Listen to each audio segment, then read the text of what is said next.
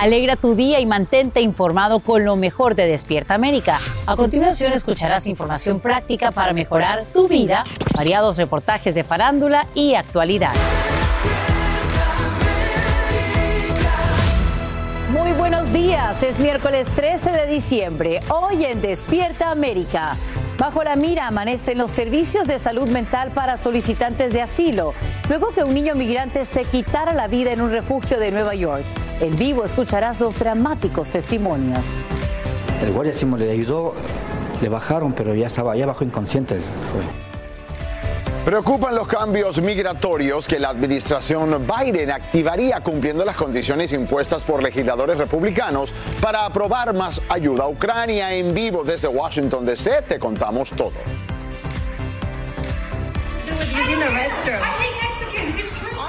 Palabras de odio se escuchan en un lugar destinado a la felicidad y el goce. Insultan a una madre hispana por hablar español con su hijo en un parque de diversiones de California. Tenemos reacciones. En exclusiva, el Papa Francisco habla con N sobre la guerra, los migrantes, su salud y el nuevo presidente de su natal Argentina. Aquí también escucharás el hermoso mensaje que le envía al pueblo mexicano.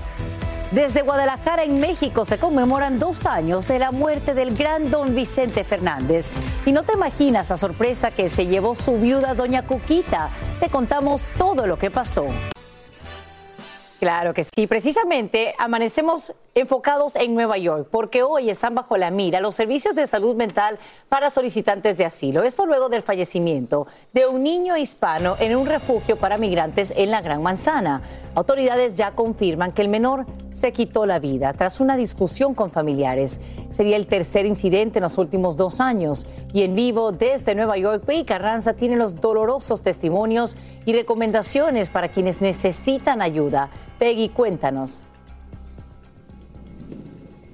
Hola, ¿qué tal? Buenos días, Sacha. Esto es una tragedia que ha enlutado a una familia migrante y la policía nos dijo que todo comenzó el lunes poco después de las 5 de la tarde cuando recibieron una llamada al servicio de emergencias 911. En ese momento se dirigieron precisamente a este refugio para solicitantes de asilo aquí en Manhattan y encontraron a un niño de 11 años inconsciente en la recepción. Lo trasladaron al hospital y allí fue declarado muerto. Ellos dicen estar investigando y esperando que determinen Mire la causa de muerte en la oficina del médico forense. Mientras tanto, el alcalde de la ciudad de Nueva York, él confirmó que el niño habría sido hallado precisamente con una trenza de zapato en su garganta. Además, las autoridades nos dijeron que la familia es venezolana y que, eh, por supuesto, los padres fueron quienes hallaron al menor. De hecho, testigos cuentan cómo la madre gritaba. Veamos precisamente lo que dijeron.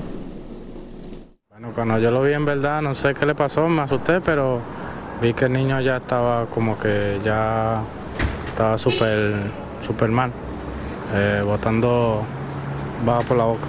Entonces la señora le había, desarmado, le había suelto y enseguida fue, fue a llamarle al guardia. El guardia sí le ayudó, le bajaron, pero ya estaba, ya bajó inconsciente el joven. Y de confirmarse que efectivamente este fue un suicidio, sería el tercero en un albergue desde que comenzó la oleada de migrantes. Mientras tanto, la municipalidad le pide a la población que si ve a los niños con dificultades, padeciendo de problemas de salud mental, que llamen a una línea de ayuda. El número es 988. Regreso con ustedes. Tragedia tan grande. Nos duele realmente porque un niño con toda una vida por delante, Peggy, estaremos muy de cerca siguiendo este caso y te agradecemos por estos detalles en vivo desde Nueva York. En horas de la noche, autoridades publican un nuevo video que ahora mismo verás en pantalla. Es el momento en que parte del edificio de Nueva York se derrumba y peatones corren para esquivar inmensos escombros que cubren gran parte de la calle. Y es esa rápida reacción por la que todos afortunadamente salvan sus vidas. Desde la Gran Manzana, Blanca Rosa Vilches nos dice lo que pasará con más de 130 personas que quedan sin hogar. 138 residentes del edificio de siete pisos fueron evacuados a otro condado, mientras las cámaras de seguridad de los pequeños negocios del primer piso captaron el momento del derrumbe. Allí vivía Norma Arias. pero de repente se estremece más duro y siento una cosa que hace algo tan grande, tan grande. Los vecinos dicen que el colapso ocurrió después de una gran fuga de agua dentro del pequeño mercado del primer piso y mientras se estaba haciendo algunas reparaciones que le habían ordenado al dueño del edificio. Ese edificio tiene más de cinco años que tratan de arreglar y nunca lo arreglaban. Las autoridades dijeron que una de las violaciones era precisamente una fachada insegura. Aunque resalta que las condiciones inseguras de la fachada no es lo mismo que un edificio inseguro. Lo que tiene que ver con el codazo es la estructura desde abajo. ¿Qué, qué pasó en el basement, en el, en el subterráneo? Si había mucha filtración de agua y deterioró las, las bases y por esa razón es que se cae, ¿no? Dada la antigüedad de tantos edificios en esta ciudad, este incidente ha despertado una vez más en los neoyorquinos un sentimiento de vulnerabilidad. En el Bronx, Nueva York, Blanca Rosa Vilches, Univisión.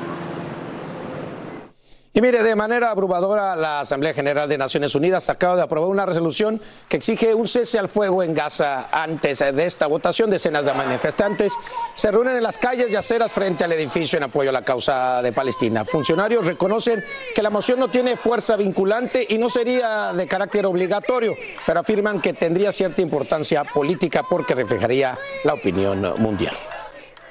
Y te cuento que esta mañana activistas pro inmigrantes expresan su preocupación ante los cambios que la administración Biden implementaría con el fin de obtener más ayuda para Ucrania. Pero ¿qué tiene que ver una cosa con la otra? Lo que ocurre es que legisladores republicanos exigen medidas más duras en la frontera sur y en el proceso de asilos como estrategia para negociar los fondos para la guerra. Desde Washington DC, Edwin Pitti nos lo explica todo.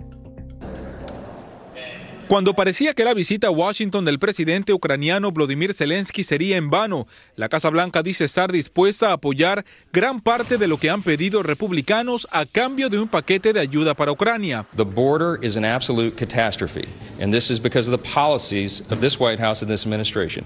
We had 12,000 illegal crossings las nuevas medidas de largo alcance darían autoridad a agentes fronterizos para expulsar a migrantes sin procesar sus solicitudes de asilo. Reviviría la política de la era Trump conocida como Título 42 y suspenderían la ley de asilo. Cambiar la definición de asilo en este país sería absolutamente un caos inmoral para el país que decimos que somos. La administración Biden lleva semanas tratando de negociar en el Congreso un paquete por 100 mil millones de dólares que incluye ayuda militar para Ucrania, Israel y Taiwán, además de dinero para fortalecer la seguridad fronteriza. Republicans and only Republicans are holding everything up because of unrealistic maximalist demands on the border. La preocupación para grupos pro-inmigrantes está en que la Casa Blanca respaldaría la expulsión acelerada a inmigrantes sin audiencias judiciales, sobre todo si no solicitan asilo y si no pasan sus entrevistas iniciales. Además, autoridades migratorias podrían ordenar la detención de aquellos migrantes que se les permite la entrada a Estados Unidos para esperar que sus casos sean resueltos. Demócratas en el Congreso no están contentos con el anuncio. Si somos un país de inmigrantes, entonces tenemos que reconocer que la economía de este país está determinada en nuestra habilidad de recibir a la gente. En Washington DC, Edwin Pitti, Univision.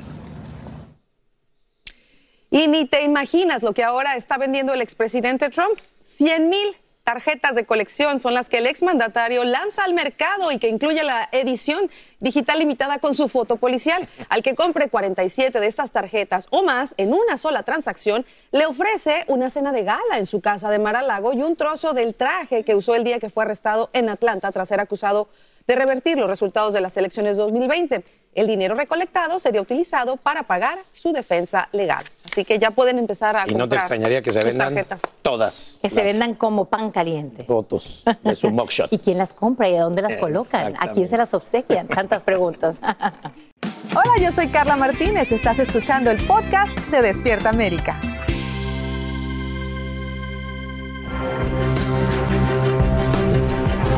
do with using the restroom. I hate Mexicans. Awesome. There it Escuchas los insultos racistas que sufre una mamá hispana en California por hablar en español con su hijito de dos años. Lo más indignante es que este ataque verbal ocurre en el parque temático Disneyland, mientras la madre estaba con el niño en uno de los baños. Al parecer, la conversación entre ambos molesta de manera inexplicable a una mujer de origen anglosajón, quien estalla en ira y pronuncia palabras de odio contra quienes no hablan en inglés empezó a decir que no hable español, que no hable español. La quise ignorar, agarré mi carriola, me fui alrededor de ella a lavarme las manos y mientras yo me estaba lavando las manos me seguía gritando muchas cosas racistas. Es por eso que ella no solo grabó el incidente con su celular, sino que formuló una queja ante funcionarios del parque. Sin embargo, estos no le impidieron la permanencia del agresor, alegando que se trata, y cito, de una simple confrontación verbal. Y por segundo mes consecutivo disminuye la inflación en noviembre. Según el índice de precios al consumidor que reporta el Departamento de Trabajo, los mismos suben solo un 3.1% con respecto al año anterior, frente al 3.2% en octubre. Ello representa un mínimo comparado con el punto máximo en junio de 2022. Sin embargo, algunos precios siguen altos, excluyendo el costo de los alimentos y la energía. Y la tasa de inflación aún no alcanza el 2% que busca la Reserva Federal. Es una noticia positiva, fíjate que es positivo, porque nosotros no podemos olvidar que hace muy poco Estados Unidos estaba al borde de cruzar los dos dígitos de inflación, una cosa que, era, eh, eh, que no habíamos observado en décadas. Yo te diría que estamos a puertas de tener, eh, de tener este, este problema relativamente controlado. Expertos agregan además que precios subyacentes como la renta, la atención de salud y los seguros seguirán subiendo en los próximos tres meses, por lo que continuaremos sintiendo el impacto de la inflación directamente en nuestros bolsillos. Y ahora vamos con noticias de tu país. Con profundo dolor, un pueblo en Honduras recibe los cuerpos de una madre y su hijo ahogados en el río Bravo. Su sueño era escapar de la violencia doméstica que sufrían en su casa y comenzar una nueva vida en Estados Unidos. Yesenia Castro y Jefferson, de nueve años, reciben cristiana sepultura junto a sus seres queridos y amigos.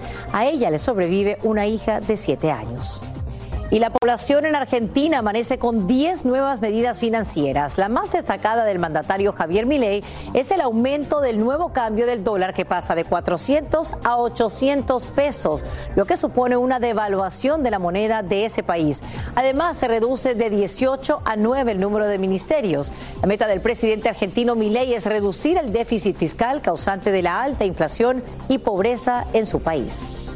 Y por un clavado más, con ese lema regresan decenas de valientes clavadistas y lanzan un brillante espectáculo. Ahí los ves en la quebrada de Acapulco en honor a la Virgen de Guadalupe.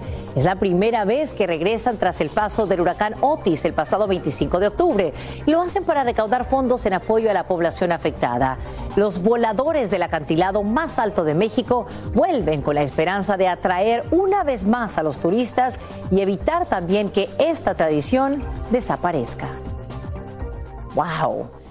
Y en exclusiva, el Papa Francisco habla con N en una conversación reveladora sobre la guerra, los migrantes, su estado de salud y el nuevo presidente de su natal Argentina.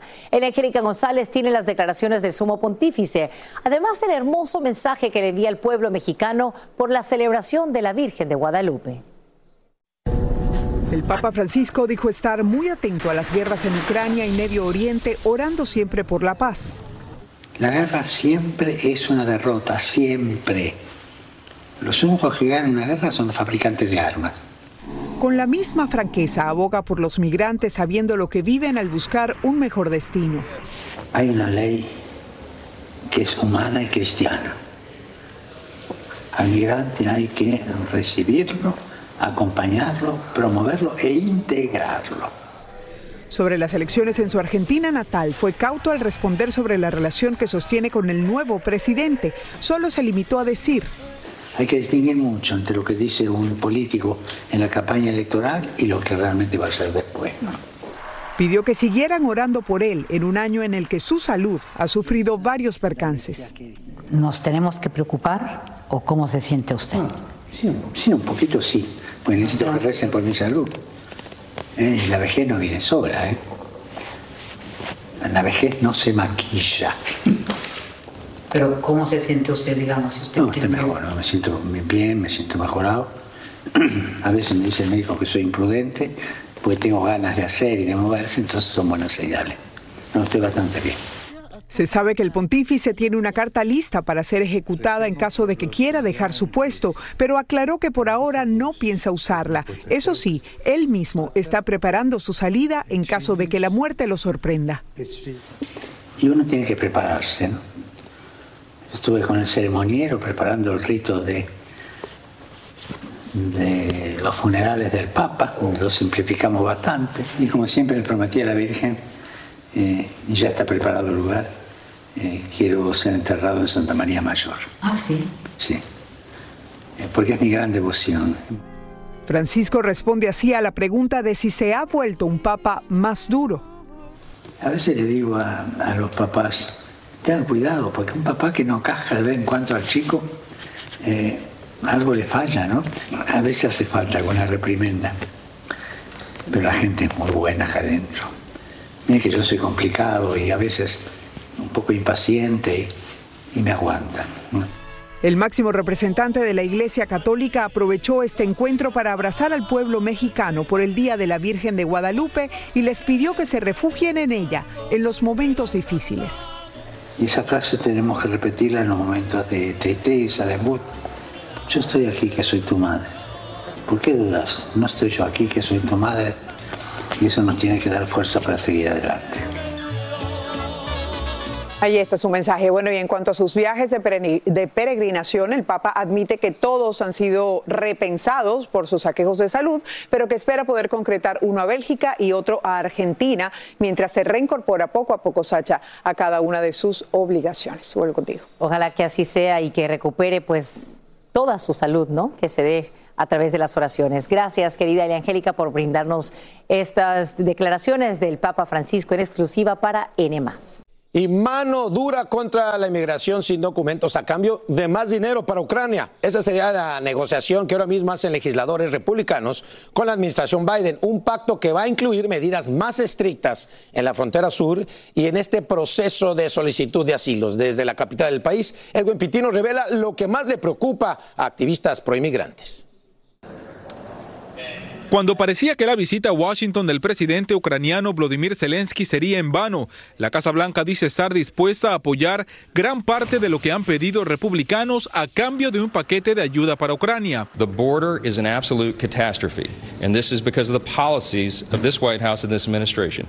We had 12,000 illegal crossings on one day last week alone. Las nuevas medidas de largo alcance darían autoridad a agentes fronterizos para expulsar a migrantes sin procesar sus solicitudes de asilo. Reviviría la política de la era Trump conocida como Título 42 y suspenderían la ley de asilo. Cambiar la definición de asilo en este país sería absolutamente un caos inmoral para el país que decimos que somos. La administración Biden lleva semanas tratando de negociar en el Congreso un paquete por 100 mil millones de dólares que incluye ayuda militar para Ucrania, Israel y Taiwán, además de dinero para fortalecer la seguridad fronteriza. Republicans and only Republicans are holding everything up because of unrealistic, maximalist demands on the border. La preocupación para grupos pro inmigrantes está en que la Casa Blanca respaldaría la expulsión acelerada a inmigrantes sin audiencias judiciales, sobre todo si no solicitan asilo y si no pasan sus entrevistas iniciales. Además, autoridades migratorias podrían ordenar la detención de aquellos migrantes que se les permite la entrada a Estados Unidos para esperar que sus casos sean resueltos. Demócratas en el Congreso no están contentos con el anuncio. Si somos un país de inmigrantes, entonces tenemos que reconocer que la economía de este país está determinada en nuestra habilidad de recibir a la gente. En Washington DC, Edwin Pitti, Univision. Hola, yo soy Carla Martínez. Estás escuchando el podcast de Despierta América. Y a esta hora, la Guardia Nacional de Texas instala ya una nueva barrera fronteriza a orillas del Río Bravo. Así lo ordena el gobernador republicano Greg Abbott en un esfuerzo por frenar ese flujo migratorio. Son vallas de más de ocho pies de altura, rodeadas por varias capas de alambre de púas que representan una verdadera amenaza para quienes intentan cruzar la frontera en busca de asilo, en especial familias que viajan con niños estar muriendo vivo. Llega un momento, un conflicto donde uno está en medio de aquel poco de alambre y no haya ninguna salida. Tengo un bebé pequeño y arriesgarme así no, me, no quería. Sin embargo, para muchos migrantes no sería más que otro obstáculo a vencer en su búsqueda del sueño americano. Activistas dicen que las peligrosas barreras no podrán detener los cruces irregulares hacia los Estados Unidos. Y con un acuerdo histórico finaliza la cumbre climática COP28 que reúne a casi 200 países. Esto fue en Dubái. La resolución hace un llamado sin precedentes para que impulse al mundo una transición para alejarse de los combustibles fósiles. Sin embargo, Críticos afirman que el documento pues no es preciso y le permite a las naciones el uso continuo de carbón, petróleo y gas. Entonces uno pues ya no entiende. Seguirá cantando y seguirá viviendo en los corazones nuestros para siempre, el gran don Vicente Fernández. Ayer se lo comentábamos a dos años de la muerte de don Vicente Fernández, pues doña Cuquita se conmueve hasta las lágrimas en una ceremonia muy especial en su memoria en el rancho Los Tres Potrillos. Nuestra corresponsal Atsiri Cárdenas Camarena estuvo ahí y nos trae todos los detalles, incluyendo la misa que fue privada. Porque una imagen dice más que mil palabras. Y esta, sin lugar a dudas, perdurará por muchos años. Es el momento único en que doña Cuquita y sus tres hijos, Vicente, Gerardo y Alejandro, se sientan junto a la figura hecha de silicona de don Vicente Fernández y que fue una muy agradable sorpresa para todos los que acudimos a celebrar la vida de don Vicente en su segundo aniversario luctuoso. Algo que, que te acostumbras a llevarlo aquí y, y lo llevas. Te duele a veces, a veces lo sientes muy presente, pero como dije este, en una entrevista hace poquito, creo que lo tengo más presente ahora que no está en este plano físico, eh, que está en el, en, el, en el lado espiritual y he estado más conectado con él. La figura elaborada de tamaño natural, luciendo ropa que era del charro de Huentitán con cabello también natural y sobre su banca de madera, en la que él en vida siempre se sentaba para recibir a sus fans, se colocó al pie de su tumba. Fue una obra del escultor Rubén Orozco. Bueno, se hace una modelo en plastilina en base a muchísimas fotos, alrededor de unas 200 fotografías. De ahí se continúa a hacer un molde especial para la silicona de platino, que es el material del que está hecha. Mientras el equipo de Despierta América captaba más temprano imágenes de su tumba, en esta ocasión decorada por manos artesanas del municipio de Chapala, que lucía al centro sobre el piso un retrato de don Vicente vestido de charro y hecho a base de semillas, doña Cuquita llegó de imprevisto. Nuestras cámaras captaron el momento exacto en que ella vio por vez primera su figura, se sentó junto a él, lo tomó de la mano, acarició su rodilla y se conmovió hasta las lágrimas. Mucha emoción. Sí, ¿ya lo había visto o no? No, no, no. ¿Y cuál es su mensaje para los fans? Que a todos nos emocionó verla, les soy sincera. Claro, es que está muy, muy natural. Gracias. Gracias. Gracias. De hecho, el potrillo menor habló de lo difícil que ha sido para su madre la ausencia de don Chente. Mi mamá todavía siente que está aquí y le ha sido difícil este, dejar el rancho eh, porque mi papá está acá, pero pues yo creo que ya me la voy a llevar a mi casa. Y como siempre dejó en claro don Vicente Fernández, no hay Chente sin su mariachi. Y ahí estaban dos mariachis ensayando para darle una serenata al hijo de Huentitán. Amigos muy cercanos aprovecharon para sentarse junto a su figura y disfrutar de la música que él llevó por el mundo entero. Si bien en esta ocasión la misa fue privada, Despierta América obtuvo imágenes de la emotiva celebración religiosa. Ahí estuvo toda la familia, incluyendo a Alex Fernández, quien este martes lanzó la melodía Mi abuelo vino a visitarme. Una, historia bonita que habla como de que como si hubiera venido a visitarme y todo lo que yo le dije y así como si hubiéramos platicado. Está hermosa la canción.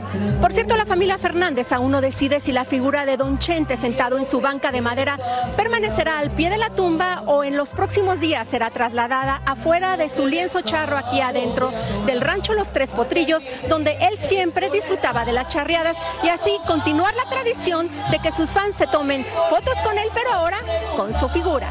Yo soy Atsiri Cárdenas Camarena reportando desde Tlajomulco de Zúñiga para Despierta América. Gracias, Atsiri. Eh, qué impresionante ver la imagen de don Vicente, ¿verdad?